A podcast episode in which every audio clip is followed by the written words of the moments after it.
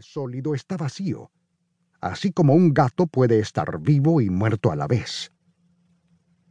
Estas paradojas, como si de koans se tratasen, desmontan totalmente nuestras estructuras mentales y dan paso a un estado de confusión, que es el umbral del pensamiento creativo.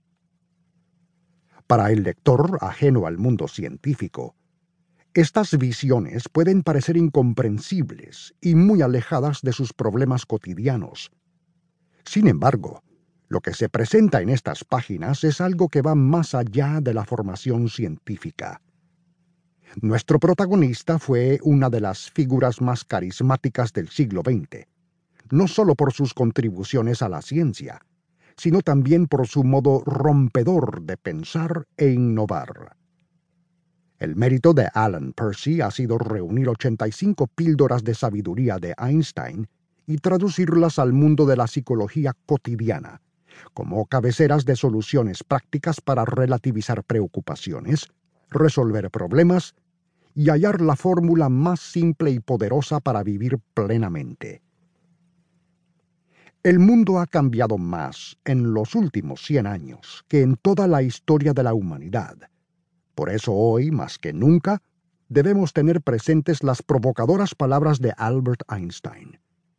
No hay nada que sea un signo más claro de demencia que hacer algo una y otra vez y esperar que los resultados sean diferentes. Doctora Sonia Fernández Vidal 1. ¿Qué sabe el pez del agua donde nada toda su vida? Conocerse es una apasionante historia de amor y descubrimiento que lleva toda una vida. Al tomar conciencia de nuestras emociones, evaluamos las situaciones con más objetividad y podemos tomar decisiones más inteligentes. Tal como afirma la novelista italiana y documentalista científica Susana Tamaro, nuestro corazón es como la tierra, que tiene una parte en luz y otra en sombras. Descender para conocerlo bien es muy difícil, muy doloroso. Todos hemos proyectado alguna vez nuestros problemas hacia el exterior, echando la culpa a otros en vez de aceptar nuestros errores. Pero, como dijo Friedrich Schiller, si quieres conocerte, observa la conducta de los demás. Si quieres conocer a los demás, mira en tu propio corazón. Para conocer a los demás, que son nuestro espejo, podemos recurrir a la biblioterapia o a la cineterapia. A través de historias en las que nos veremos reflejados, entenderemos nuestras experiencias sin sufrirlas en primera persona. Como señala Bronnie Ware en Los cinco mandamientos para tener una vida plena, la gente siempre dice, Ojalá hubiera tenido el coraje de hacer lo que realmente quería hacer, y no lo que los otros esperaban que hiciera. Por eso merece la pena dejar el miedo a un lado y sondear nuestro corazón, aprendiendo del agua en la que nadamos toda nuestra vida. 2. El problema del hombre no está en la bomba atómica, sino en su corazón. El amor es una experiencia personal para la que no sirven recetas.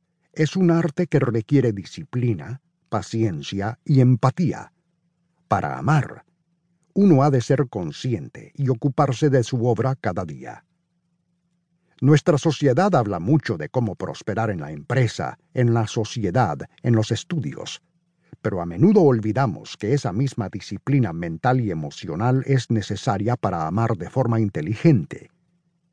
Amamos tal como somos, por lo que también nuestra forma de relacionarnos con los demás es una forma de autoconocimiento.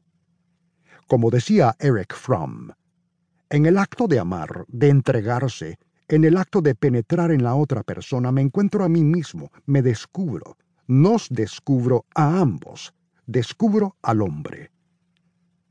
La paciencia nos permite establecer vínculos duraderos, nos ayuda a escuchar y a volcarnos en las situaciones de forma plena. Amar es activo, ya que implica sentir, hacer y vivir. Tal como decía Einstein, dentro de cada ser humano late una bomba capaz de contrarrestar kilotones de